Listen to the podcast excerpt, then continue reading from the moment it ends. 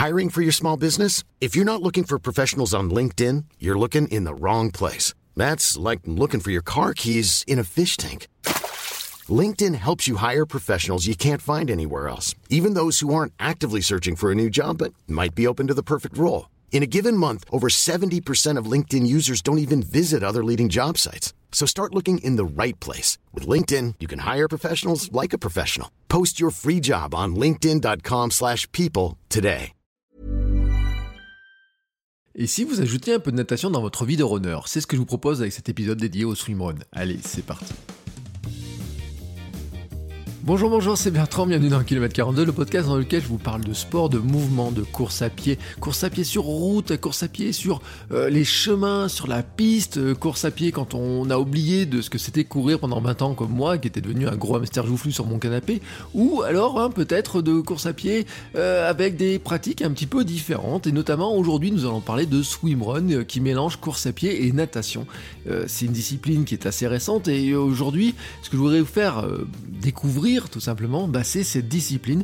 Pourquoi? Parce que vous savez que dans quelques jours, je prendrai le départ avec l'ami Hermano de notre tout premier swimrun. Là, on est à une dizaine de jours hein, du départ. Alors, je suis un petit peu tendu, vous voyez, le hamster coureur va donc devenir un hamster nageur. Et c'est une discipline qui mêle, euh, qui alterne même, hein, qui course, course trail et nage en eau libre. Euh, on passe de l'un à l'autre, hein, une fois, deux fois, trois fois, quatre fois, cinq, six fois. donc, euh, c'est vraiment une découverte pour moi parce que je cours, oui, tous les jours presque, hein, mais je nage pas si souvent que ça. Et donc ma crainte, vraiment ma crainte, c'est de dire est-ce que j'en suis capable, est-ce que je vais y arriver? Alors pour me préparer, j'ai cherché des conseils. Et là, je n'ai pas fait dans la demi-mesure.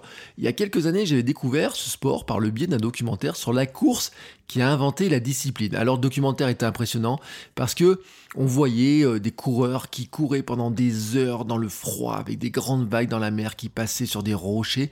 Ils parcouraient pas moins de 19 îles sur 75 km, 65 km de course à pied et 10 km de nage. Ils faisaient ça dans le nord, euh, en Suède tout simplement, là où la discipline a été inventée. La discipline c'est le swimrun donc et c'était inventé, euh, le principe c'est l'otilo, cette course-là, d'île en île en suédois.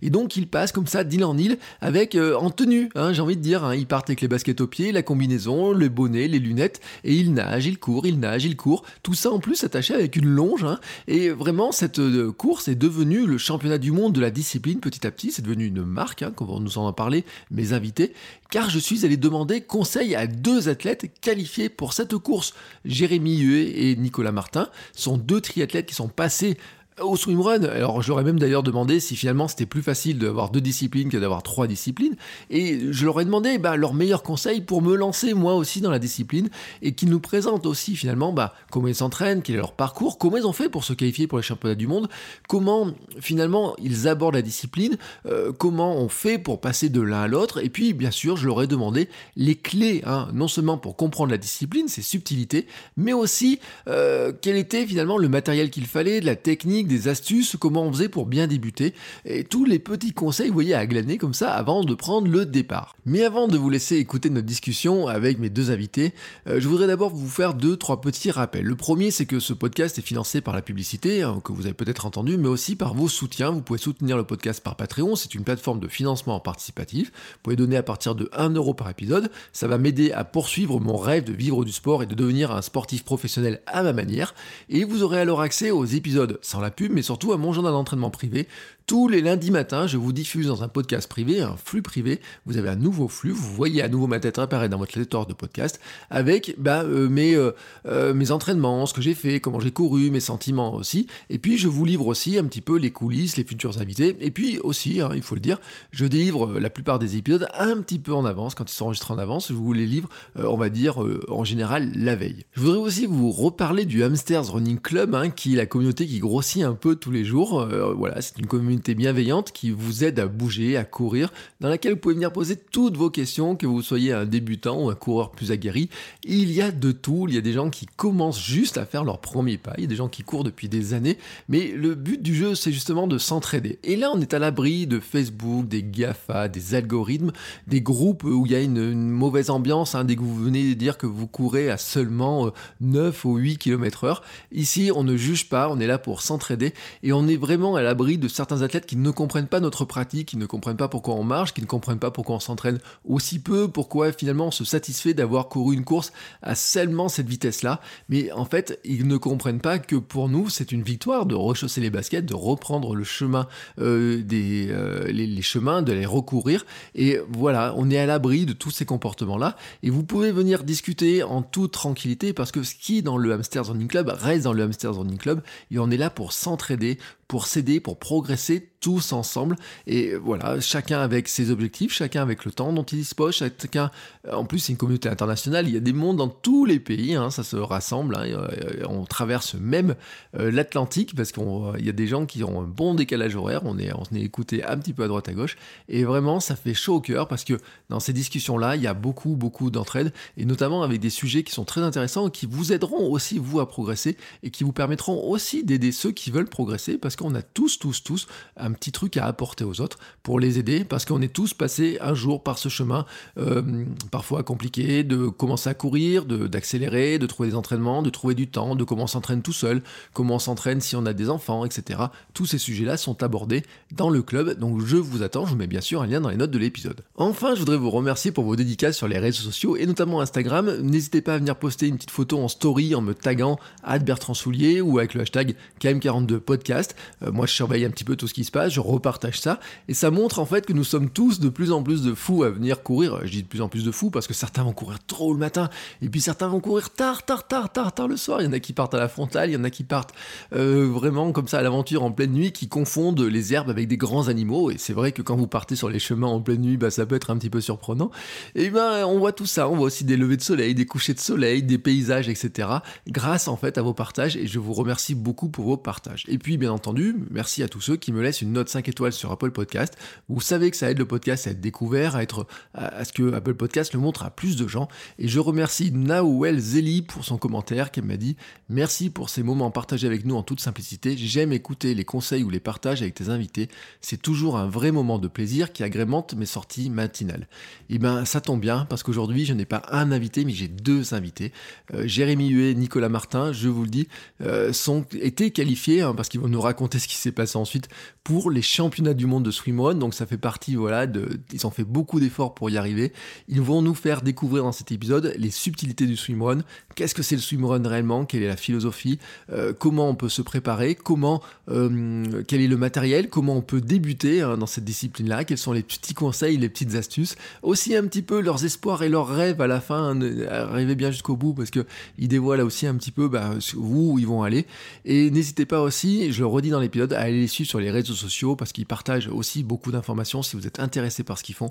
Donc je vous laisse tout de suite écouter notre discussion avec Jérémy et Nicolas Martin. Et attention, méfiance, il se pourrait qu'après vous ayez envie vous aussi d'essayer cette discipline qui est une discipline assez récente, mais vraiment à part, et qui va vraiment se développer parce qu'elle mêle la natation en eau libre, mais aussi le trail, avec vraiment un état d'esprit autour de la nature. Et ils, le préciseront notamment sur le fait que ben, on ne laisse pas traîner euh, tout un tas de choses, etc. Il faut euh, être respectueux de la nature, et c'est un élément important. Et puis c'est aussi des courses qui se font en duo, en équipe, et qui apportent une nouvelle dimension à la course à pied. Et c'est ce qui nous explique très bien dans cet épisode. Allez, je vous laisse écouter cet épisode avec mes invités, et je vous souhaite une très très belle écoute et de bons entraînements. Et je vous dis à la semaine prochaine. Bonjour Jérémy, bonjour Nicolas, comment allez-vous? Bonjour. Bonjour euh, Bertrand, euh, ça va très bien.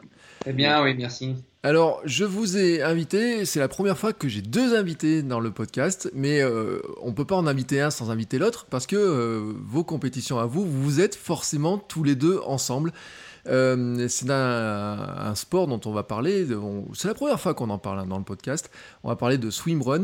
Et je vais vous laisser vous présenter. avant de parler du sport, on va un petit peu essayer de vous présenter pour euh, essayer de comprendre un petit peu quel est votre parcours et comment finalement vous êtes arrivé sur cette discipline qui n'est pas forcément très connue ou en dehors peut-être. Je pense qu'il y a beaucoup de monde qui ont vu un reportage de Canal Plus sur euh, la fameuse course d'Otilo, des choses comme ça, mais finalement, il euh, n'y a pas grand monde qui a fait du swimrun, en tout cas moi dans mon audience. Et donc, ce que je vous propose, c'est de me dire un petit peu, vous présentez-vous l'un l'autre, hein, et puis euh, comment vous êtes arrivé à cette discipline?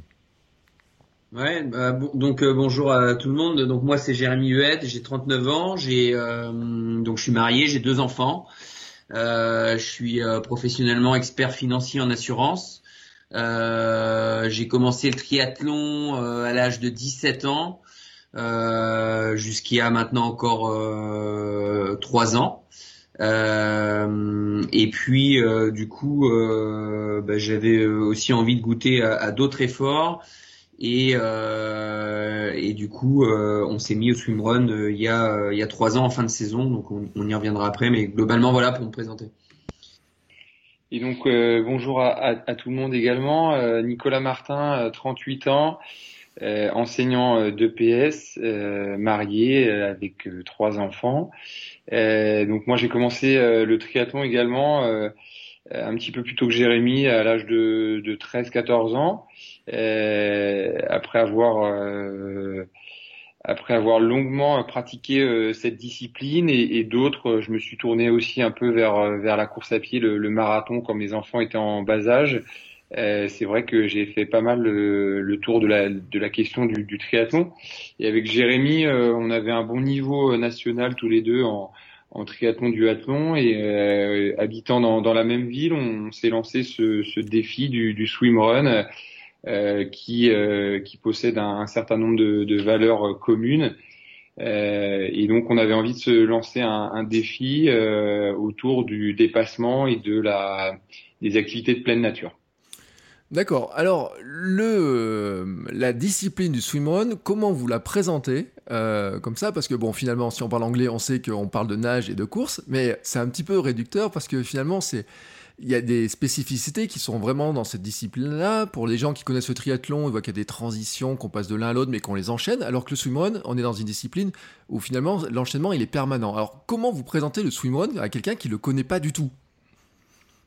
Effectivement, on est dans un enchaînement, mais euh, sans euh, modification euh, du matériel utilisé. Donc, c'est-à-dire que du point de départ jusqu'au point d'arrivée, on a un équipement qui est identique. Et donc finalement, de manière assez simple, on pourrait dire que c'est l'alternance de phases de, course et de phases de nage en continu. Voilà. Donc globalement, de manière assez simpliste, on doit se rendre d'un point A à un point B euh, en alternant euh, dans un environnement euh, finalement effectivement qui est l'environnement dans lequel on évolue, qui peut avoir des zones d'eau ou des zones où on peut courir et, euh, et voilà et, euh, et, on alterne ces phases euh, pendant euh, voilà des distances qui peuvent varier en fonction des événements mais globalement on pourrait le présenter comme ça. La grande spécificité du, du swimrun c'est de de nager avec des, des chaussures et euh, de courir avec une combinaison. Alors après, c'est vrai que c'est du matériel qui est adapté, c'est-à-dire que la combinaison est très fine, elle s'ouvre devant, derrière sur sur pas mal de, de modèles. Donc ça permet d'aérer et de ne pas, de pas avoir de, de problème de, au niveau de, de la ventilation, on va dire. Et euh, de la même façon, on nage avec des chaussures, mais euh, avec le matériel qu'on utilise, c'est-à-dire des pull boys et, et, des plaquettes, ça permet de, de compenser un peu euh, éventuellement euh, le fait d'avoir des chaussures, ça pourrait poser problème, mais le fait de mettre un pull boy et les plaquettes, euh, ça, ça compense les, les, différents déséquilibres qu'on peut avoir euh, en natation avec l'utilisation du matériel de course à pied. Mais par contre, comme disait Jérémy, le matériel qu'on a au début, il faut l'emmener jusqu'à la fin. Donc euh, le pull boy et les plaquettes, eh ben, il faut les il faut les garder en course à pied et voilà. D'ailleurs, j'ai vu dans les règlements de, de swimrun parce que pour bon les auditeurs le savent hein, moi je suis inscrit à mon premier swimrun j'ai trouvé un partenaire on va faire une petite distance parce qu'on va parler des distances après parce que c'est là aussi il y a des histoires de distance. Euh, on n'a pas le droit de se débarrasser du matériel hein, après le dernier euh, la dernière série ou quoi que ce soit. Il faut arriver en fait au bout et tous les deux ensemble. Exactement. Et, tous les deux ensemble. Alors effectivement on parle d'un sport en binôme hein, c'est l'origine de ce sport. Alors aujourd'hui euh, on commence à voir des modifications avec un sport qui commence à être affilié à des fédérations, la possibilité sur certaines épreuves de pratiquer en solo. Mais euh, si on en revient à l'origine euh, et à l'ADN de ce sport, à qui nous a plu aussi, c'est justement euh, à la différence d'un triathlon, on pratique seul. Alors on peut pratiquer sur des comptes la montre par équipe aussi à plusieurs, ce qui donne un côté assez sympathique à ce sport qu'on a également pratiqué avec Nicolas dans la même équipe.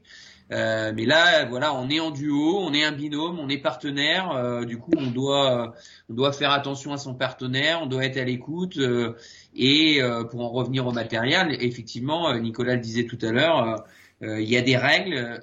et puis de toute façon, en fait, on, on, on, évolue dans un milieu naturel et on peut pas se débarrasser de choses parce que ça voudrait dire on va jeter un produit dans la nature. Et, là, euh, que ce soit euh, effectivement euh, le matériel qu'on utilise ou, du coup aussi les produits énergétiques, il y a des réglementations assez strictes par rapport à ça, et on doit, on doit voilà, être équipé de la même façon du début à la fin. Ce qui, engendre d'ailleurs de, des, stratégies, parce que en termes d'équipement, en fonction de la température de l'eau, en fonction de la température extérieure, il va falloir avoir un matériel qui soit adapté à la fois pour la partie euh, aquatique et à la fois pour la, la partie course à pied. Et c'est pas toujours évident de, de choisir le, le, bon matériel pour être à l'aise euh, sur l'ensemble de la course. Donc euh, c'est vrai que il y a pas mal de, de, choses intéressantes et on apprend beaucoup dans les premières années euh, justement à, à mieux appréhender son matériel pour être le plus efficace possible en binôme. Et donc, euh, dans la caractéristique du binôme aussi, c'est qu'en fait, on est attaché par une, on appelle ça une longe ou une corde, je sais pas comment on va l'appeler, euh, qui là aussi, j'imagine, a une, euh, longueur réglementaire. Hein, même si j'ai vu, il y a des élastiques. C'est quoi la, longueur de, la, de, cette fameuse longe entre les deux? Alors, en fait, la longe, elle n'est pas, elle pas obligatoire. Euh, et ça, euh, effectivement, quand on regarde les fameuses images euh, de Canal Plus sur l'OTIO 2016, je crois de mémoire, c'est quelque chose qui frappe en se disant, bah, les, partenaires sont attachés. dans la plupart des épreuves, la longe n'est pas obligatoire et elle est même sur certains tronçons interdite. Notamment les premiers tronçons où ça peut être un peu dangereux parce que bah, vous avez un peloton de 150 équipes qui part et donc les gens peuvent s'en mêler, etc. Donc souvent les organisateurs interdisent euh, l'utilisation de la longe sur les premiers tronçons.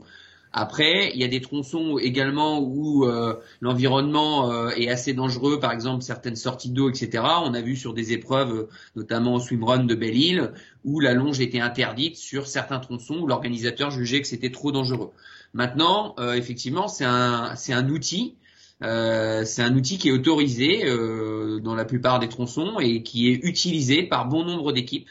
Euh, pourquoi? Parce qu'en fait, quand on est deux, on a chacun ses qualités et ses faiblesses, en fait, soit dans un sport, soit dans l'autre. Et il est assez rare que finalement les deux partenaires du binôme aient un niveau identique dans les deux épreuves. nous, on est assez mal placés euh, pour en parler parce qu'en fait euh, on est un peu atypique dans le dans le milieu du swimrun en tout cas dans les équipes euh, on va dire de premier rang dans le sens où on n'utilise pas la longe. On n'utilise pas la longe pourquoi? Parce que bah jusqu'à présent on avait un niveau qui était à peu près similaire et qu'on trouvait finalement plus de désavantages et qu'on avait l'impression qu'on perdait plus de temps à l'utiliser que ne pas l'utiliser pour autant, euh, comme disait Nicolas, on apprend au fur et à mesure, on apprend à courir euh, en marchant, et du coup aujourd'hui, on est, c'est un gros sujet nous concernant puisque euh, on, on, pense que on peut franchir un cap dans cette discipline en appréhendant mieux l'utilisation de cet outil. Donc ouais, il y a vraiment en fait une, stratégie. Moi, je pensais vraiment, c'est vrai qu'on parle de ces fameuses images de Canal+, on les voit les, uns les autres, etc. Mais euh, en fait, donc il y a une stratégie en fait dans cette histoire de longe de savoir si euh, si on doit l'utiliser ou pas. C'est-à-dire que euh, outre l'aspect réglementaire de et puis l'aspect danger, hein, c'est vrai que moi j'ai vu le règlement au départ, elle y est pas, etc. On pourrait dire que c'est vraiment un outil qui va vous aider à être des à mieux courir en fait, à mieux nager, à comment à être plus à être plus homogène en fait, tout simplement. Euh, euh, si, euh, comme disait Jérémy, si le binôme n'est pas tout à fait homogène en termes de, de capacité physique, que ce soit en natation ou en course à pied, ça permet d'homogénéiser. Et alors il y a, y a surtout l'aspect sécuritaire aussi parce que le fait d'avoir la longe, forcément, ça veut dire que les les deux les deux personnes ne vont pas s'éloigner et quand vous parliez d'une taille, il n'y a pas de, de taille, il n'y a pas de réglementation. Euh, après, il y a une forcément le la longe ne peut pas être trop longue parce que sinon après on s'en mêle dedans, etc. Donc ça aussi c'est c'est quelque chose qui se travaille euh, à la fois pendant euh, les les phases d'entraînement, mais aussi en dehors parce que il faut trouver la taille optimale à la fois pour la course à pied, pour la natation, et, et c'est pas la même taille. Donc ça veut dire que parfois il y a des équipes en fait qui qui vont diminuer la taille de, de la longe en fonction de, de l'épreuve pour pour que ce soit le le pour éviter d'être dérangé et pour que ce soit aussi optimal euh, pour pour les deux. Et, euh, et après il y a aussi euh, dans la dans les épreuves qui sont un peu plus longues, on peut très bien avoir des, des capacités légèrement supérieures à son binôme, mais après ce qu'il faut savoir aussi c'est que on n'est pas toujours en forme de la même façon et, et aussi à l'intérieur du swimrun, c'est-à-dire quand on fait des épreuves de 5-6 heures, eh ben on a des moments où on est un petit peu moins bon et donc euh, effectivement cette longe peut permettre de de pallier euh, un petit déficit un moment, un petit coup un petit coup de moins bien. Donc euh, c'est vrai que quand on peut quand quand quand là quand on appréhende bien ce, ce matériel, je pense que ça peut être un petit plus. Euh, on a parlé justement de longueur de la course. Euh, sur quelle distance vous êtes engagé euh, Parce qu'il y a là aussi il y a des différentes distances, mais sur quelle distance vous courez vous en fait? Enfin courez nager, je sais pas comment on dit en fait. Ouais, en fait, je pense qu'il faut distinguer plusieurs épreuves. En fait, il faut distinguer les épreuves historiquement plutôt régionales où là, euh, de manière générale, on, peut observer euh, les épreuves entre guillemets longues qui se déroulent sur des temps d'à peu près trois heures, trois heures d'effort. les épreuves qu'on va appeler de manche au tillot, l'épreuve qualificative au championnat du monde au tillot, hein, qui est une marque hein, comme Ironman hein, finalement, où là on est sur des épreuves plutôt autour de 5 heures, entre 4 et 5 heures d'effort en fonction des courses. Et puis euh, bah, le, le, Graal, hein, le Graal qui est euh, le, championnat du monde au Tio. Euh, à Uto en Suède euh, où là on est euh, bah, ça dépend des ça dépend évidemment des coureurs mais on est sur un effort plutôt de l'ordre de 10 heures voire plus pour certains mais voilà entre 9 heures pour les premiers et puis 10 12 heures voilà donc voilà, il y a vraiment euh, ce distinguo, sachant qu'aujourd'hui c'est aussi un sport qui se démocratise puisqu'il y a de plus en plus d'événements et on a toujours en marge de euh, ces épreuves dont on vient de parler sur lesquelles nous on se positionne. Euh, il y a toujours en marge de ces épreuves des épreuves de plus petite taille pour permettre aux gens de découvrir le sport. Donc c'est un peu comme en triathlon, vous avez les L et puis vous avez des, distances, M ou S. Là, aujourd'hui, par exemple, sur euh, une course comme l'Otillo Cannes, ils vont proposer euh, bah, la, manche Otillo, euh, voilà, qui est ce que je viens de dire. Et puis en dessous, vous avez deux plus petites épreuves. Comme ça, tout le monde trouve, trouve son compte. Alors, pour bien préciser, ça, représente combien de kilomètres de course et combien de kilomètres de nage environ, on va dire, une manche au quoi une, manche au kilo. Euh, donc, comme disait Jérémy, euh, nous, euh, le, format au niveau des manches au kilo, c'est principalement entre 4 heures et 5 heures. Donc, ça dépend après du, dénivelé, mais c'est souvent aux alentours de 30-35 km, on va dire, de, trail en, course à pied. Et en natation, on est souvent aux alentours de 6-7 km de, natation en mer ou, ou en lac. Donc euh, pour euh, pour ces épreuves de, de manche au kilo. Après pour euh, comme disait Jérémy, c'est important pour les, les, gens qui découvrent les, les, plus petites épreuves. Ça peut commencer à à 1 km 500 de, de natation avec on va dire 8-9 km de, de, de, de course ou de, ou de trail. Et après, il y a des épreuves un petit peu intermédiaires où on va aller faire 3-4 km de, de natation avec on va dire 12, 13, 14 kilomètres de, de trail. D'accord. Donc ça, oui. Alors moi je le précise hein, pour les auditeurs qui, euh, parce que on a dit, moi j'ai dit, euh, on s'était inscrit avec un, copain sur une, une, course, mais effectivement nous on est sur un petit format. Hein, c'est 1 euh, km 8 de nage et puis 8-9 km de course. Ouais, voilà. Voilà. Ce qui déjà pour moi me semble déjà pas mal par rapport à mon niveau de natation parce que je me suis remis à nager et c'est là où on va venir à l'entraînement parce que euh, on a la vision du triathlon, on dit il y a beaucoup beaucoup d'entraînement, il y a beaucoup de gens qui ont peur du triathlon parce qu'ils disent qu'il y a beaucoup de volume d'entraînement. Euh, j'ai envie de dire, là on enlève un sport, mais est-ce que ça diminue le temps d'entraînement? Est-ce que ça diminue, ou est-ce que finalement la caractéristique du sport rajoute des, choses d'entraînement qui sont euh, qui, qui, enfin, je parle du temps, mais aussi de, nouvelles choses que vous connaissiez peut-être pas avant quand vous faisiez euh, principalement du triathlon Bon, euh, bon c'est un sujet qui est un peu euh, compliqué dans le sens où en fait on sait que l'entraînement c'est quelque chose qui est individualisé, individuel. C'est-à-dire que deux individus qui vont faire la même performance ne vont pas forcément s'entraîner de la même façon. Après, globalement, ce qu'on peut dire, c'est qu'effectivement, dans le triathlon, on a la discipline qui est le vélo, et le vélo, il est difficile de s'entraîner sans sortir deux heures. Donc euh, si vous placez deux, trois entraînements de vélo dans la semaine, ce qui est à peu près euh, le rythme pour un triathlète moyen, euh, bah, évidemment vous allez vous retrouver entre 6 heures et 10 heures de vélo. Donc effectivement le swimrun il a ce double, il a un double avantage, c'est un financier pour celui qui le pratique, c'est qu'il n'a pas forcément besoin d'acheter un vélo et on sait que au combien, combien comment ça coûte cher. Et puis deux, il s'économise effectivement ce temps de pratique du vélo, même si euh, et il faut pas se mentir, le vélo est un sport extrêmement intéressant euh, euh, et notamment dans la complémentarité avec la course à pied. Et nous aujourd'hui, on continue à faire du vélo, mais dans des proportions moindres que ce qu'on pouvait faire avant. donc, pour synthétiser. Voilà. Après, quand on veut performer dans un sport, le gars qui fait du tennis, bah, il fait que du tennis, mais il peut s'entraîner 20 heures dans la semaine. Donc là, eh ben, c'est à chacun de placer son curseur en fait en fonction euh, bah, de ses envies, de ses disponibilités et euh, euh, de ses motivations et de ses objectifs pour calibrer comment il va placer son entraînement. Est-ce qu'il décide de nager deux fois trois fois par semaine, est-ce que ça suffit pour lui pour se faire plaisir à l'entraînement et faire le résultat qu'il souhaite? Ou est-ce qu'il juge qu'il va, vu que la natation c'est un des deux sports, bah, il faut qu'il nage tous les jours? Donc ça, c'est à chacun après de, définir, de placer un petit peu le curseur euh, en fonction voilà, de, ces différents paramètres.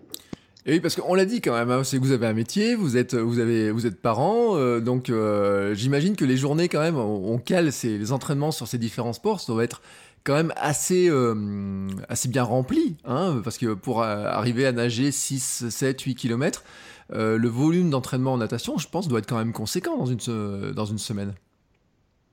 C'est vrai que la natation, ça reste un, c'est un petit peu moins chronophage que que le vélo, mais ça reste une activité qui, qui demande du temps euh, dans le sens où euh, bah, il faut aller jusqu'à la piscine, se changer. Euh. donc c'est c'est c'est c'est beaucoup de temps passé déjà rien que sans sans faire l'entraînement. voilà. Après ça ça demande une certaine organisation. on c'est vrai que par rapport à à la vie de famille, on essaie de, de faire en sorte que, que ce temps d'entraînement soit le soit le soit réparti euh, ou soit utilisé en dehors des moments euh, avec la famille. Et c'est vrai que bah, parfois il faut s'entraîner soit le matin de bonne heure, soit euh, le soir tard. Et bah, après il y a aussi le, le, temps du midi qui est un qui est un temps qui est qu'on utilise beaucoup Jérémy et moi parce que voilà on sait très bien que ça, ça va nous, nous permettre de, de nous entraîner euh, correctement et sans avoir d'impact euh, sur, euh, sur notre vie familiale. Après la course à pied, je crois que c'est vraiment l'idéal en termes de d'entraînement. C'est la course à pied, c'est un short, une paire de baskets, un, un t-shirt et, et parfois on peut même partir de, de son entreprise si on a si on a la chance d'avoir une une douche au travail et c'est vrai que ça ça demande pas beaucoup de temps, 45 minutes à une heure euh, suivi de, on va dire, 10 minutes de, de douche, euh, c'est vrai que c'est assez, euh, assez facile à, à caser. Oui, et puis en plus dans la piscine, alors peut-être vous, si vous êtes en club de triathlon, j'imagine, vous avez des horaires d'ouverture de piscine un peu particuliers, etc. Mais à midi, moi je regardais les horaires de ma, piscine, je me dis il y a des moments où elle est fermée, réservée aux scolaires, etc. Donc il y a des créneaux, alors que en course à pied, si je veux partir un matin à la frontale, euh, je peux le faire. Euh, la piscine, il y a un moment donné, sauf avoir un couloir de nage dans son jardin, il y a un moment donné, on est aussi bloqué par des contraintes euh, de, de notre environnement, quoi, j'ai envie de dire. Hum, hum, tout à fait, ouais, ouais, non, mais c'est un, un, un, vrai sujet. Alors effectivement, nous, on est dans un club de triathlon euh, et on peut utiliser ces fameux créneaux clubs. Hein, euh, après, euh, aujourd'hui, euh, on a quand même une difficulté parce que le swimrun, c'est quand même a quand même une certaine spécificité et, et, nécessite des entraînements particuliers. Donc, en phase hivernale, finalement, on fait l'entraînement de, de, comme les autres triathlètes. Hein, on, on s'adapte. Et puis, arrivé à un moment dans la saison, on essaye de euh, de travailler les spécificités. Donc nous, bah, on habite à Rennes, on est à peu près à, à une petite heure de, de la mer, donc euh, bah, parfois on fait le sacrifice effectivement le soir de se dire on prend la voiture et on va on va essayer de nager en mer ou alors à un étang qui est pas trop loin. Donc euh, voilà, mais effectivement, quelqu'un qui a un environnement privilégié avec soit il a un couloir de nage, soit il a bah, il a la mer à côté de chez lui, ça facilite l'entraînement. Alors c'est intéressant justement de dire bon on va à la mer etc parce qu'il faut travailler donc euh, la nage euh, mer ou lac on l'a dit hein, mais en tout cas c'est de l'eau de vive euh, l'eau libre systématiquement hein, je, j'imagine pas de passer de piscine de, avoir des, des, des, épreuves en on est vraiment en pleine nature et des parcours qui sont trail, hein, c'est ce qu'on a dit, on est plutôt dans du trail. Donc ce qui veut dire quand même que c'est euh, sur les terrains d'entraînement, il euh, faut quand même trouver, alors j'imagine, est-ce que vous faites des stages, des choses comme ça, pour arriver à travailler à la fois euh, la caractéristique du trail, où il y a, je pense, il y avoir des épreuves où il y a quand même du dénivelé, il y a des passages techniques, des choses comme ça. Pour moi qui fais du trail, je vois que des fois, bah, on a des passages plus techniques que d'autres. Donc comment vous arrivez finalement, est-ce qu'il y a des moments où vous travaillez plus un sport que l'autre? Comment vous arrivez à, gérer cet entraînement en fait? Bah, cet entraînement, il est, il est, il est principalement euh, effectué, comme disait Jérémy, euh, sur des sur des temps euh, sur des temps où, où, où, on a un petit peu plus de temps, c'est-à-dire bah, soit le week-end, soit pendant les vacances, et, et comme disait Jérémy, proche de, de, la saison, parce que la spécificité, on la travaille plus à l'approche des, des, compétitions. Donc l'hiver, on fait plutôt du volume et on travaille euh, au niveau aérobie en natation et en course à pied. Lorsque lorsqu'arrive la saison, on va on va essayer de travailler cette spécificité du swimrun. Donc comme disait Jérémy, on a la chance de d'être pas très très loin de la mer. Alors après, on n'a pas un gros dénivelé, mais euh, euh, on a des, des côtes qui sont euh, qui sont assez sympathiques euh, au niveau du nord de, de l'île et des côtes d'Armor où il y a un petit peu de dénivelé euh, positif. Donc euh, on, on, profite de, de, de, ces endroits pour travailler à la fois la spécificité de, de la natation en eau libre et un petit peu de dénivelé. Après, c'est vrai que par rapport à votre question, par contre, si on a si on prépare des, des épreuves type montagne, et ben là on est vraiment on est vraiment euh, assez restreint dans, notre entraînement et là c'est compliqué de, travailler la spécificité du, de, de dénivelé vraiment très très très important. Euh, une question que je me pose, c'est est-ce que vous travaillez les transitions, c'est-à-dire euh, passer de l'un à l'autre, ou est-ce que finalement c'est des choses qui se travaillent plus en course parce qu'à chaque fois c'est changeant, ou est-ce qu'il y a un entraînement de passer de l'un à l'autre, d'enchaîner le passage de la course à la nage, etc. En fait, euh, dans nos entraînements, donc il y a soit des entraînements que natation, des entraînements que course à pied, mais il y a aussi des entraînements qui sont des entraînements swimrun. On va faire des sessions swimrun et donc là, euh, bah, par la force des choses, on va finalement travailler ces transitions qui sont les moments euh, de mise à l'eau et les moments de sortie d'eau. voilà. Donc bon, après. Euh, le swimrun est un sport assez jeune, le matériel a évolué. Il y a 2-3 ans, les techniques de port euh, de, de pool boy étaient différentes euh, de celles qu'on voit aujourd'hui. Donc nous, on a commencé le sport en pareil comme tout le monde, en regardant comment font les athlètes, les premiers athlètes, et puis après, eh ben ça évolue, soit par rapport à nos sensations, soit par rapport à des idées géniales que peuvent avoir certains. Donc là, aujourd'hui, c'est un peu stabilisé. Hein. tout le monde est à peu près sur le même schéma. Euh, qui est assez simple. Euh, on pourrait y revenir après, mais oui, oui, ça se travaille, ça se travaille un peu. Après, c'est pas euh, un travail aussi important que ce qu'on peut faire en triathlon quand on est jeune, vraiment les descentes de vélo, les, les montées sur le vélo. Là, c'est des secondes, les, le changement. Où là, c'est vraiment des secondes importantes dans, dans un triathlon et qui jouent sur le résultat finalement. Après, c'est vrai que nous, on est, on a, on vient du, du triathlon, on a énormément travaillé les transitions. Maintenant, c'est devenu naturel pour nous de passer d'une activité à l'autre. Après, je conseillerais à, à des gens qui débutent de, de vraiment euh, travailler cette, cette transition, euh, passer d'un équilibre horizontal à un équilibre euh, vertical. C'est, c'est quelque chose qui est, qui peut être traumatisant euh, physiologiquement et et donc ça se travaille vraiment. Nous, c'est devenu naturel. Donc euh, on, n'a plus besoin de le travailler énormément. Mais c'est vrai que pour des personnes qui, vont découvrir, c'est vraiment un aspect à, travailler euh, avant la, compétition, parce que sinon ça peut faire un peu, euh, ça peut faire bizarre un petit peu les, premières fois. Euh, on parlait d'Otilo parce que finalement on tourne un petit peu autour. Euh, comment on se qualifie pour ces fameux championnats du monde? Euh, C'est quoi le, le, processus pour arriver. Il y a des points, il y a des courses, faire des classements, des positions. Ça, marche comment hein? Voilà, on dit, euh, j'ai envie un jour d'être qualifié pour ces fameux championnats du monde.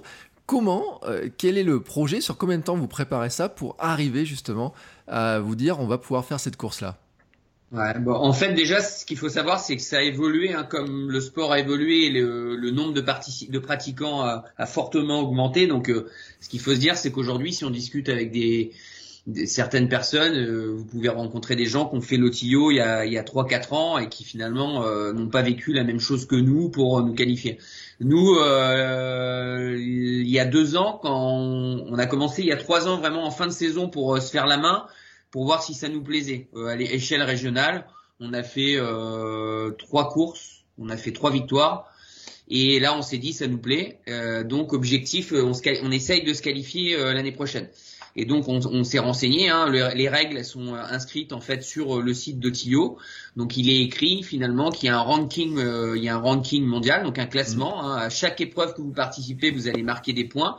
Et à un moment dans la saison, en fait, ils vont faire un, ils vont faire un cut-off, ils vont regarder, ils vont dire, bah, on prend les, euh, euh, je crois, c'est les Nico, les 50 premières équipes, mm. euh, quelque chose comme ça. Voilà. Donc ça, c'est une façon de se qualifier. Et puis la deuxième, la deuxième principale façon de se qualifier, c'est de faire un podium sur une manche au tillot. Voilà. Et puis après, pour ceux qui ont la chance d'être des VIP, bah là, eux, ils sont invités. Donc là, euh, sur des gens connus comme euh, bah, ceux qu'on a vus euh, dans le reportage dont on parlait tout à l'heure, par exemple Cédric Flortan et Davidos, eux, ils ont rien fait comme course qualificative. On les a invités parce que, bah, notamment Davidos, il était quatrième aux Jeux Olympiques. Cédric Florton, il a dû faire un podium au Championnat du Monde. Donc, bien évidemment que c'est intéressant d'avoir des athlètes de ce niveau-là sur un départ de course d'un Championnat du Monde. Donc euh, voilà. Après, euh, nous, la première année, on s'était dit, euh, on essaye parce que ça a un coût tout ça. Hein, il faut mm. aller, il faut se déplacer sur ces événements qui sont dans des endroits magnifiques dans toute l'Europe, mais qui sont un peu loin parfois. Donc on s'était dit, on va essayer de faire la manche d'Angadine en Suisse, près de Saint-Moritz. Et puis au final, bah, ça a été compliqué. On n'a pas réussi à se qualifier sur cette course-là. Et pour dire, on n'a même pas réussi à finir la course. Euh, on a eu un imprévu, euh, un imprévu de santé sur cette course-là. Et après, on est parti sur une démarche bah, plus classique de se dire on va marquer des points. Euh, et dans cette démarche, en fait, on, a eu la chance d'accéder à une qualification directe à travers, à travers finalement une troisième place sur la course de Malte. Donc on a un peu tout vécu. en fait, on était à la fois, on était un peu bancal entre voilà, être dans les, les top équipes qui pourraient accéder à la qualif sur un podium et aussi euh, assurer le coup euh, à travers euh, le ranking. Et on s'est aperçu que le ranking c'est compliqué parce qu'en fait il y a des gens qui font beaucoup beaucoup de courses, mhm. qui font toutes les courses, donc forcément ils vont marquer des points à toutes les courses. Et ces gens-là, bah, on est en concurrence avec eux. Même nous, on fait que deux courses, par exemple. On va faire peut-être un peu plus de points parce qu'on est plus haut dans le classement, mais bah, on est en concurrence avec eux. Donc voilà. Ouais. Et donc c'est là où aussi où il y a des questions de budget parce que s'il faut aller faire des courses dans toute l'Europe, euh, j'imagine que ça va coûter cher l'histoire. Euh, finalement, le, on disait le, il n'y a pas de y a pas de vélo à payer, mais finalement ça fait des voyages, des des coûts de pour aller à droite à gauche pour pour participer à ces courses. Puis j'imagine aussi qu'il y a des frais d'inscription à ces courses là qui sont peut-être pas donnés. Hein. Ben, oui, après c'est vrai que euh, le, la course de l'Otilo euh, championnat du monde, c'est, le Graal, mais euh, il y, a, y, a, y, a, plein de, de courses intéressantes aujourd'hui. Euh, le, le, le swimrun s'est énormément démocratisé, et notamment en France. je pense que c'est un des pays européens après les pays nordiques qui qui a vu exploser le, le swimrun à l'intérieur de de ces terres. Et il y a plein de courses intéressantes. Il y en a dans les gorges du, du Verdon, il y en a il y avait un swimrun l'année dernière euh, à Belle-Île, euh, à Crozon. Euh, donc il y, a, vraiment des, des, endroits magnifiques et voilà, aller toucher le Graal c'est bien, mais il y a aussi déjà des, de, de, très très très belles épreuves en France et donc il n'y a pas forcément non plus euh, besoin d'aller forcément en Suède pour pour voir des, des, des beaux swimruns. Euh, vous avez dit que vous étiez qualifié. Vous étiez qualifié pour l'édition de quelle année en fait, Thilo? Eh ben pour les pour l'édition 2020 euh, et qui devait avoir lieu le 31 août, euh, donc c'est-à-dire dans dans quelques jours. Et on a malheureusement appris euh, il y a un petit peu moins d'un d'un mois que l'édition 2020 serait annulée. Donc on a on a mis énormément d'énergie à la fin de saison 2019 pour pour nous qualifier. On a on était vraiment très contents et fiers de nous d'avoir décroché à Malte notre qualification directe pour euh, pour l'Otilo. Et malheureusement, on a eu bah, une belle déception il y a un petit peu moins de d'un mois en apprenant que, que l'édition 2020 serait annulée.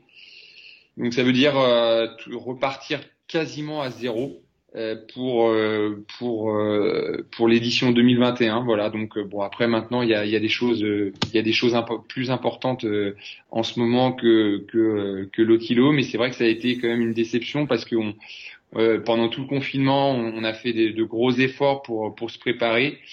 Les organisateurs nous ont dit qu'ils feraient tout pour pour maintenir cette épreuve et malheureusement les autorités suédoises ont décidé de d'annuler cette épreuve et donc euh, voilà, ça a été une déception euh, fin juillet. Maintenant, euh, on, on, a on a décidé avec Jérémy de, bah, de repartir pour l'aventure au Tilo en 2021 et, et donc on va tout faire pour pour se qualifier assez rapidement. Il faudra à nouveau en 2021 se préparer pour pour l'édition 2021. Euh, on n'a pas parlé de budget, mais j'ai vu dans un article, hein, on parlait d'un budget environ 3000 euros pour participer à la course. Euh, c'est ce que vous avez quand vous cherchez des sponsors, des soutiens, des choses comme ça. Comment vous marchez? Vous avez une, équipe, une petite team Vous avez des sponsors qui vous aident à faire ça? Euh, comment vous êtes organisé là-dessus? En fait, ouais, on a essayé de créer. en fait, notre team, c'est nous. Donc, on, on s'appelle NJ Swimrun. Donc, N pour Nicolas, J pour Jérémy et euh, on a essayé de faire comme si on était une équipe, donc un peu professionnaliser la, chose, on va dire, en tout cas de la rendre sérieuse. Donc on a un équipement, on a un peu de visibilité euh, sur les réseaux sociaux. En tout cas, on essaye de faire partager euh, les gens qui nous suivent sur bah, nos aventures, hein, on va appeler ça comme ça. et effectivement, bah, on l'a dit tout à l'heure, on a on a nos familles, donc on ne veut pas non plus, comment dire, consacrer trop de, de, moyens financiers euh, dans ce sport euh, au détriment des, des autres choses qu'on pourrait faire euh, pour pour la famille.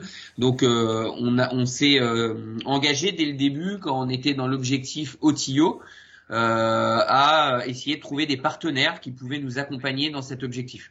Euh, donc euh, l'année dernière, on avait euh, du coup principalement deux sociétés ou trois sociétés qui nous ont qui nous ont suivis, des sociétés locales. Alors après, c'est le réseau hein, qui fonctionne, des, des, des, des, gens qui sont notamment des chefs d'entreprise de notre club de triathlon ou bah, des, des employeurs de personnes qu'on peut connaître.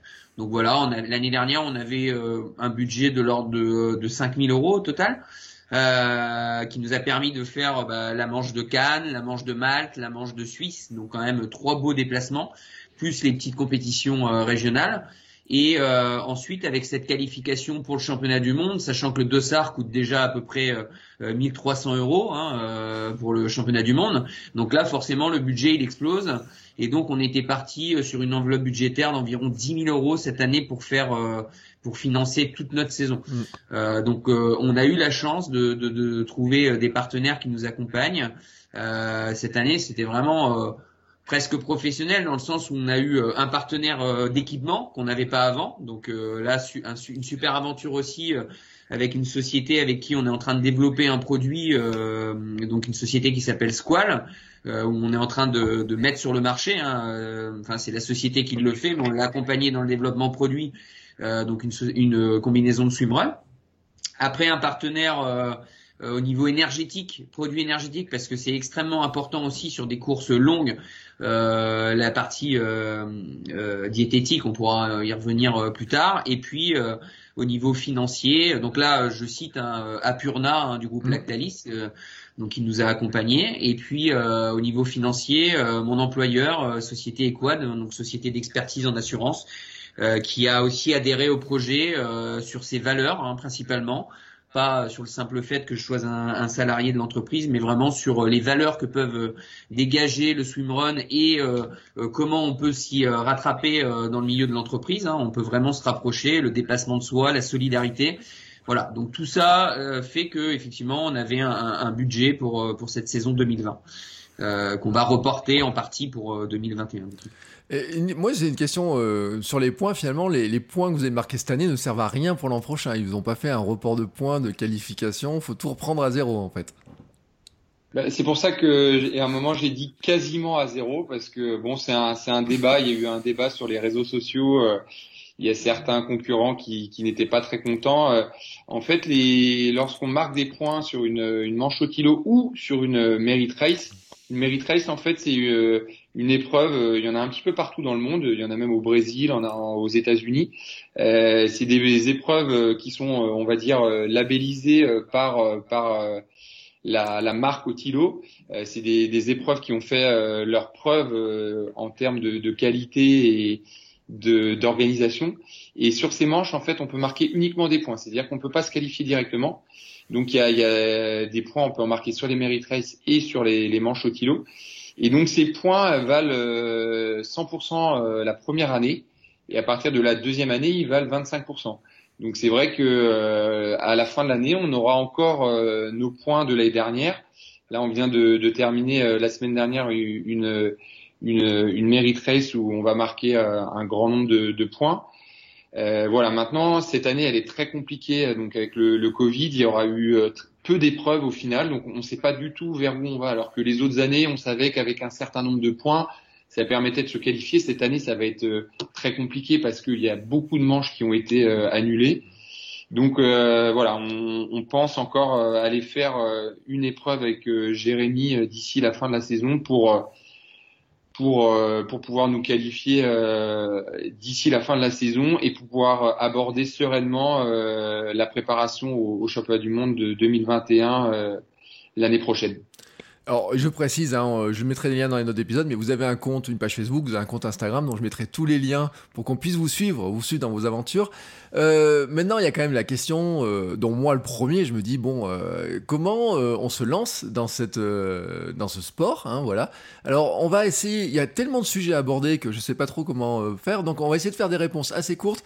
Euh, sur le euh, finalement quelqu'un qui veut se lancer. On a dit, hein, c'est normalement c'est en duo quand même, donc on dit qu'il y a des épreuves solo qui commencent à arriver.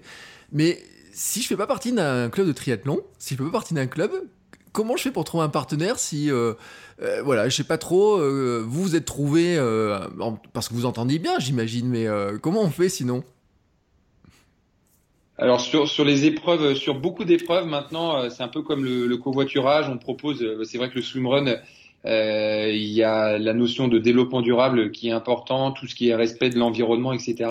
Donc euh, euh, donc tout le, le, covoiturage est mis en place, mais il y a une autre chose qui est mise en place, c'est c'est la recherche de, partenaires. Et lorsqu'on a envie de, faire une épreuve, on peut tout simplement aller sur le sur le site de l'organisation et trouver des partenaires assez facilement euh, en envoyant des, des messages euh, par l'intermédiaire de du site de l'organisation. Donc euh, ça se trouve assez facilement.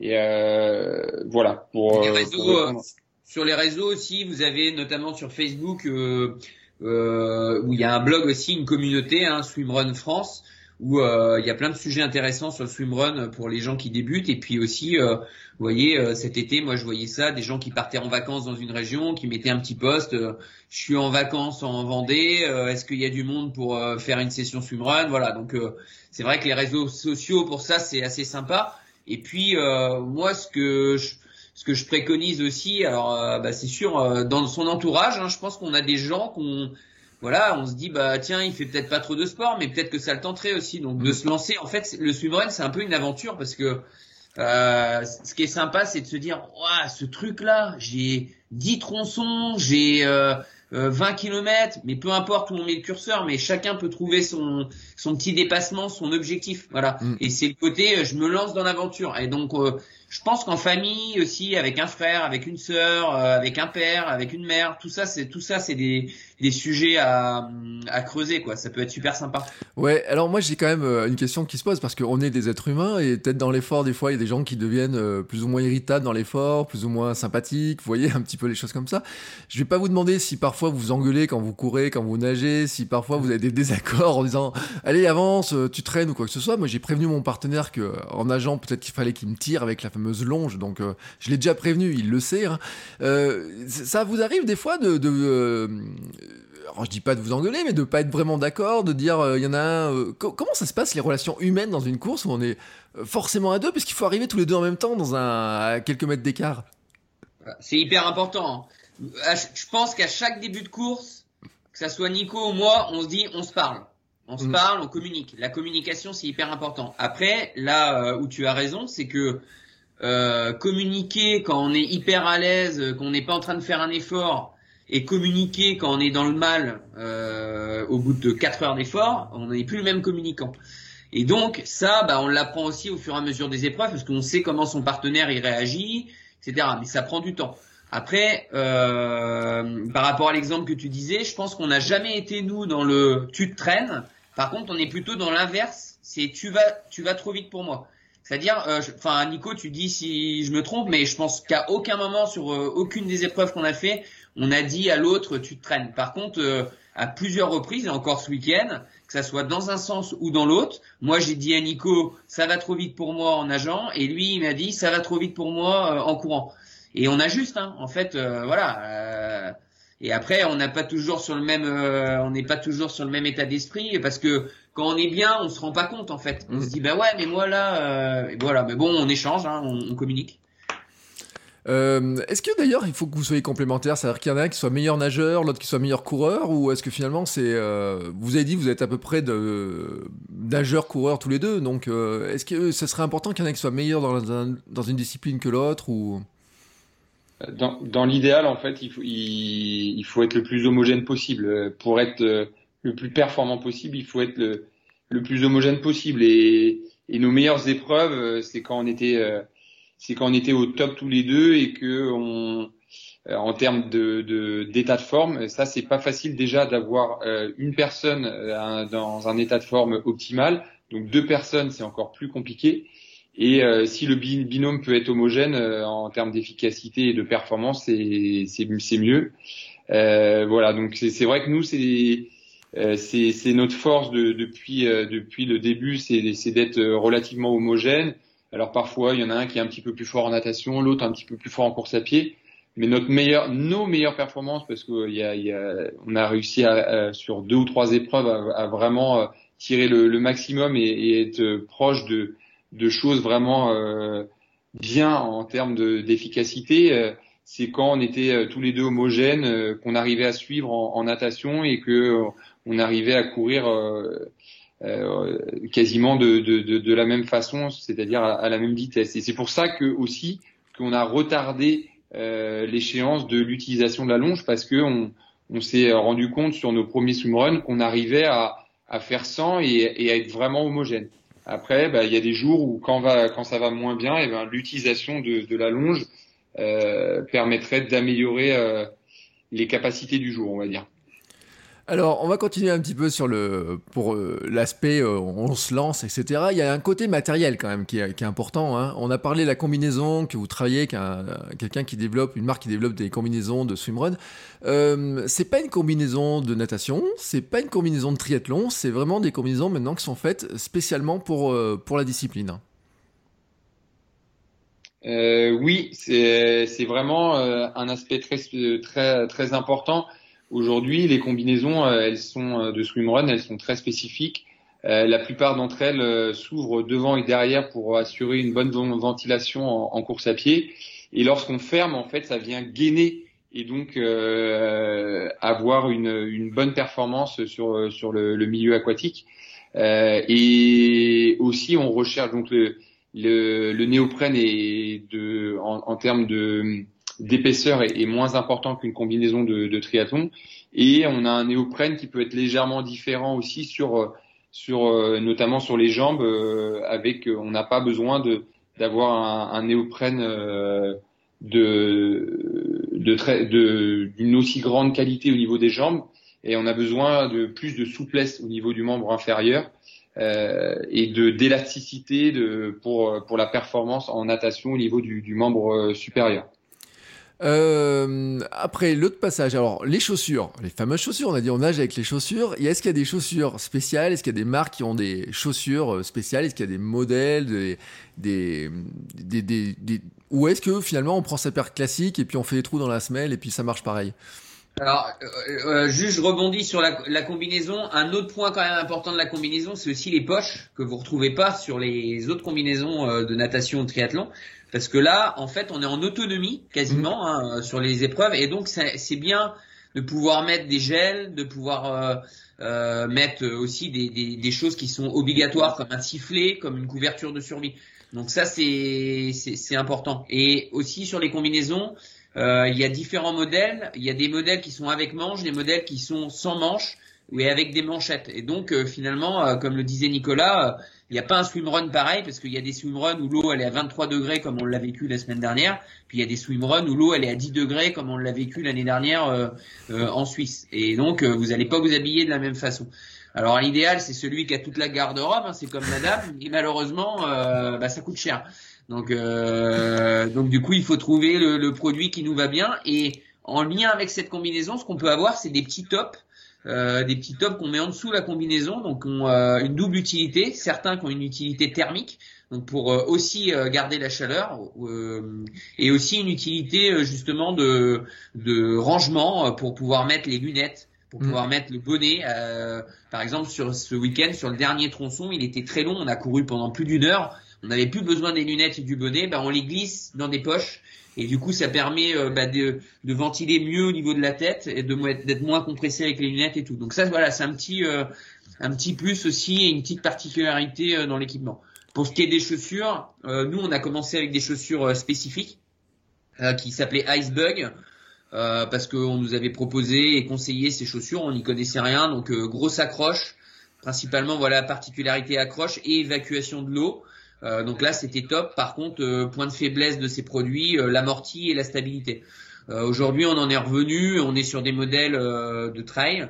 par contre, on n'est pas encore peut-être à notre optimum parce que, mais on va y venir. De toute façon, il y a des marques qui vont développer des produits mm. spécifiques. mais par exemple, un exemple, c'est la, la languette de la chaussure. Il faut qu'elle soit la plus fine possible parce que vous avez des chaussures c'est bien pour courir. La languette, elle est épaisse, ça protège du coup euh, l'avant du pied. Euh, par contre, si vous avez ça, bah, en fait, ça va se gorger d'eau et la chaussure, elle va garder l'eau et du coup, vous allez courir et ça va faire plouf plouf plouf. Donc euh, là, l'idée, c'est d'avoir, voilà, si possible, des chaussures qui ont un mèche aéré, donc qui évacue l'eau et puis cette fameuse semelle à l'avant de la chaussure qui soit le plus fine possible pour qu'elle ne garde, elle ne garde pas l'eau. Voilà. Par curiosité, vous courez quoi comme marque de chaussures bah, cette année, on, a en phase d'entraînement, on a testé. Euh, alors Nicolas, il est chez Brooks à l'entraînement et moi également. On en est très satisfait. Euh, on a failli euh, partir sur la saison là-dessus tous les deux et aujourd'hui Nicolas est encore sur Brooks et moi là je viens de tester un nouveau modèle chez Oka, la Torrent 2 là qui vient de sortir et honnêtement très bon produit. Après comme je disais, je pense que c'est pas encore l'optimum parce que la semaine elle est un peu épaisse. Mmh. Euh, voilà, donc euh, après c'est à chacun, hein, comme on dit, trouver chaussures à son pied. Hein.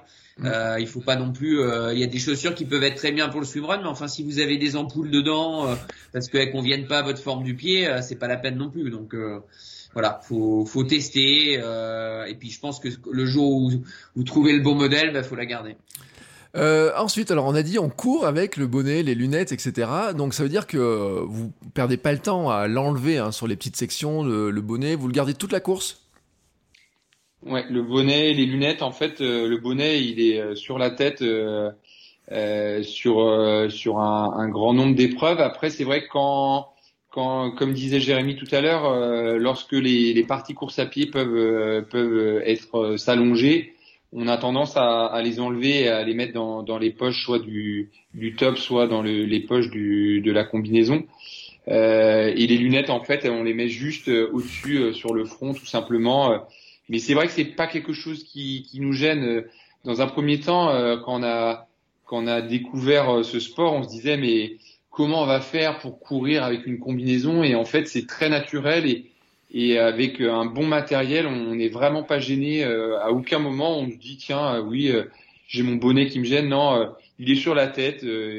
Après, si vraiment il y a des grosses chaleurs, je pense que les gens l'enlèvent assez facilement. Mais euh, quand la, la température est, est, clémente et quand les les, euh, les, les, différents euh, les différents formats de, de course course à pied natation s'enchaînent on n'a pas le temps d'avoir chaud et donc on, on, le laisse tout simplement sur le front et les, les lunettes par dessus comme ça dès qu'on arrive sur la sur la natation suivante hop on a juste à remonter les fermetures avant et arrière si on a les si on a les deux hop et juste à glisser les glisser les lunettes, mettre les, les, plaquettes qui sont déjà sur les mains. Alors il y a une façon aussi, c'est une stratégie, c'est de mettre la plaquette au, au dos de la main euh, pour pouvoir, si jamais on a besoin d'utiliser les mains. Et, euh, et c'est moins embêtant que de les garder euh, au, au, niveau de la, la, paume de la main. Et donc euh, tout ça, ça se fait assez naturellement quand on rentre dans l'eau. Il faut que ce soit assez rapide pour, mmh. si jamais on a des équipes autour de nous, pour pour bien rester dans, dans le groupe ou dans les pieds de, des personnes qui sont autour de nous. Donc ça c'est pareil, ça ça se travaille un peu. Et mon coéquipier, de mon futur coéquipier, hein, que j'ai jamais vu, enfin on se croise, on se connaît à distance, euh, m'avait glissé une question. Il m'a dit mais qu'est-ce qu'on fait du pull boy quand on court? Et ben le pull boy c'est pareil. Euh, comme disait Jérémy tout à l'heure, il y a les, les façons de d'appréhender le, le, matériel pendant la course ont, ont évolué. Maintenant, euh, la plupart des, des personnes le, le, glissent derrière le derrière le dos pendant la partie euh, course à pied avec un élastique, euh, un trou au milieu du pull boy, un élastique. Et euh, donc la, la, transition se fait très naturellement. Donc euh, là, mm. c'est pareil, il faut regarder sur sur internet, sur les réseaux sociaux, mais euh, les, les, dernières les, la, la, la, dernière version de l'utilisation du matériel est vraiment très très très simple et ça permet vraiment de, de, de, ne pas perdre de temps et de ne pas être gêné. Le pull boy derrière le dos en course à pied on sait même plus qu'on a un pull boy lorsqu'on court. Ouais. Et euh, donc une, question ensuite, euh, bien sûr, euh, sur, surtout sur les distances que vous pouvez parcourir, la question de l'alimentation qu'on a commencé à aborder un petit peu en disant il y a des poches dans la combinaison pour mettre des gels, des choses comme ça. effectivement, il n'y a, pas de ravitaillement du tout sur les courses? Si en fait l'organisateur prévoit des ravitaillements, qui sont gérés du coup par par des bénévoles hein, bien souvent. Euh, alors on trouve de l'eau, euh, des, des quartiers, de, des bouts d'orange, euh, un peu de tout. Voilà, on a même vu des tucs sur certaines courses. Hein, voilà. Mais ce qu'il faut savoir, c'est que on est en semi-autonomie parce que le, le, les tronçons peuvent être longs. Et donc, euh, vous êtes obligé, en fait, quand les tronçons sont longs, d'avoir avec vous euh, bah, de l'eau, parce que sinon, vous vous déshydratez très vite et ça va nuire à votre performance. Par ailleurs, les organisateurs aujourd'hui dans le, la thématique du développement durable ne fournissent plus euh, de gobelets. on retrouve ça dans plein d'événements, hein, l'étape du Tour par exemple, euh, euh pareil. Euh, donc là, bah, il faut que vous veniez avec soit votre Eco Cup euh, qui est glissé, soit vous avez du coup des, des flasques que vous remplissez quand vous arrivez du coup au, au ravitaillement. Donc voilà, il y a quand même des ravitaillements. Euh, là, par exemple, ce week-end, on a fait une épreuve de 4h45. Euh, il devait y avoir euh, peut-être 5 ravitaillements dans ces eaux-là. voilà, qui sont bien, ouais, peut-être un peu plus d'ailleurs, parce que dans la montée finale, il y en avait un peu plus. Mais ils sont bien utiles. Mais il n'empêche qu'il faut que vous ayez aussi votre propre alimentation parce que si vous ne comptez que sur les ravitaillements de l'épreuve, vous allez tout droit vers euh, l'hypoglycémie. Ouais. Et donc, euh, parce que la question qui se pose, c'est finalement, qu'est-ce qu'on peut amener? On parlait de gel comme ça, mais si on n'aime pas, enfin, moi, je, je supporte pas trop les gels. Hein. Euh, je, le dis au niveau du ventre, c'est pas le truc qui passe le mieux. Les poches sont hermétiques ou ça prend l'eau quand on nage? Euh, non, non, les poches sont pas, pour l'instant, les poches ne sont pas hermétiques, donc euh, c'est vrai que pour l'instant, à part des tubes, c'est vrai que nous, euh, les, tubes passent, passent bien pour pour tous les deux, donc on n'a pas testé autre chose que, que des tubes. Et pour pour compléter un peu par rapport à ce que disait Jérémy, il y a il y a différents types d'épreuves. Le, le swimrun il y a parfois la, la, quantité de course à pied est plus importante, parfois c'est la natation. Et, euh, et, dans les types d'épreuves, il y a aussi euh, des, des, épreuves comme en trail. Il y en a certains qui vont vraiment privilégier l'autonomie mm. et d'autres qui vont euh, mettre beaucoup de ravitaillement. Mais il y a vraiment certains, certaines épreuves qui où il y a très peu de ravitaillement. Donc il faut vraiment être sensible à lorsqu'on lorsqu'on fait une épreuve au nombre de, de ravitaillements. On a connu nous Belle-Île où où vraiment les, les ravitaillements c'était euh, vraiment histoire de, de, compléter ce qu'on pouvait avoir sur soi. Et ils privilégiaient l'autonomie presque presque totale alors qu'il y en a d'autres où il y a beaucoup de ce week-end par exemple il y avait beaucoup de ravitaillement et donc là euh, auquel cas on a besoin de moins chaud d'apporter de, moins de choses sur soi mais voilà ça dépend euh, des, des types d'épreuves. Après, pour ceux qui ne supportent pas, déjà il y a différents types de, de, de, de fléchettes, hein, de, de tubes comme on dit. Euh, donc il faut tester, hein, il faut trouver le produit effectivement qui, qui correspond bien à, sa digestion et à son assimilation. Et puis euh, moi par exemple ce week-end j'avais pris en plus une barre de céréales, un type pâte d'amande, mmh. parce que effectivement les tubes à un moment donné ça devient assez écœurant, on n'en peut plus. Et euh, moi, euh, voilà, je me suis dit à peu près à la moitié, je vais me manger un petit truc solide en plus. Donc j'avais cette euh, cette pâte d'amande et elle a fait du bien. Hein. Mm. Donc voilà, même si c'est, même si le papier il est un peu abîmé parce que la poche elle est pas hermétique, le, le, on s'en fout, le contenu, voilà. Mais ce qui est dedans, c'est important. Donc voilà. Je pense qu'il y a toujours moyen de trouver des solutions. Voilà, et ben c'est un bon tour technique, hein, comme ça je pense que euh, a à peu près tous les aspects de. Et puis pour ceux qui veulent démarrer, bien sûr, on va pas démarrer sur des grandes courses non plus, on va se tester sur des petites distances. Hein, c'est le, c'est ce que moi je vais faire, en tout cas euh, dans 15 jours maintenant. C'est pile dans deux semaines euh, par rapport au jour où on enregistre. le, pour finir, bon vos projets pour le futur, on a bien compris que ben au Tilo c'est c'est reparti, il va falloir voir comment c'est la qualification. Mais est-ce qu'après les championnats du monde finalement après ces courses-là, est-ce qu'il y a d'autres épreuves du même type qu'au mais de swimrun, mais qui seraient euh, sur d'autres distances, sur des raids, sur des choses comme ça Ou est-ce que finalement, euh, le, l'Everest du swimrun, c'est, c'est au finalement? Est-ce qu'il y a autre chose après encore? Ah, non, je pense que aujourd'hui le Graal, comme disait Nicolas, c'est le le bon mot. C'est comme celui qui a fait Hawaï. Euh, après, il y en a qui ont fait Hawaï une fois et puis ils y retournent dix fois parce que en fait la première fois vous y allez, vous découvrez l'environnement, vous vous dites bah voilà, mon j'ai pas optimisé ma performance et puis j'ai envie d'y retourner pour faire mieux.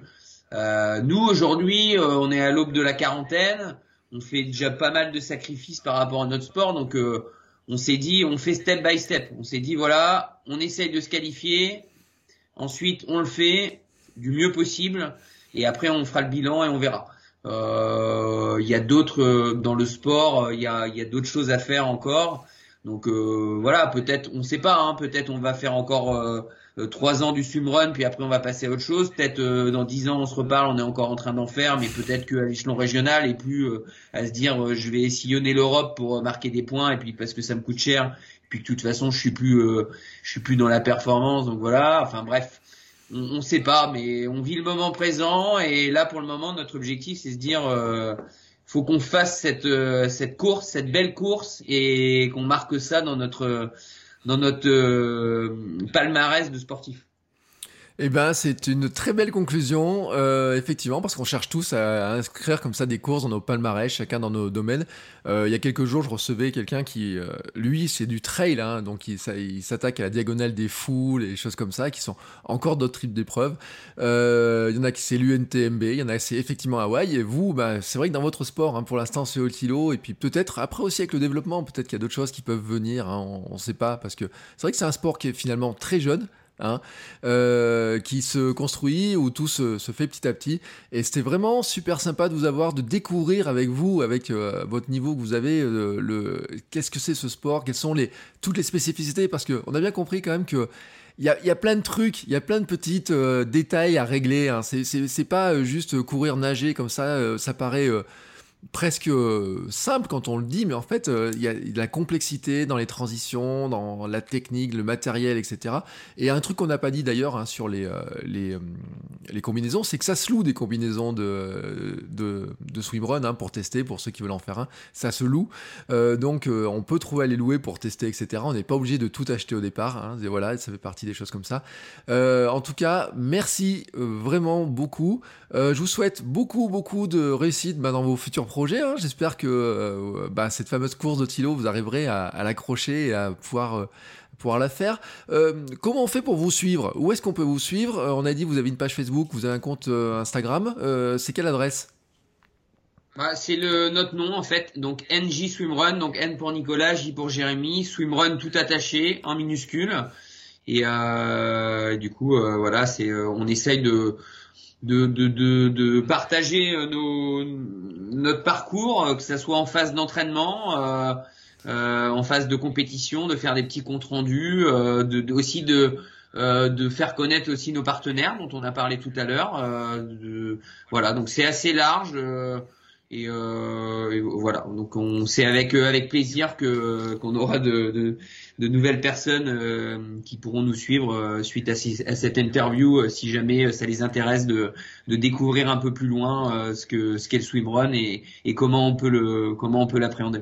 Eh ben merci à vous. J'ai une petite question quand même pour le prof de PS. Est-ce qu'on peut imaginer qu'un jour on mettra des élèves en swimrun et que ce serait une discipline qui serait intéressante pour des pour des enfants? Eh ben c'est sûr et certain que dans, quelques années, euh, on aura du swimrun euh, à l'association sportive euh, le mercredi après-midi. c'est vrai que le, triathlon est, venu assez rapidement dans, ce cadre-là et je pense que assez rapidement on, trouvera des, des, petites compétitions au niveau régional et peut-être mieux encore au niveau national.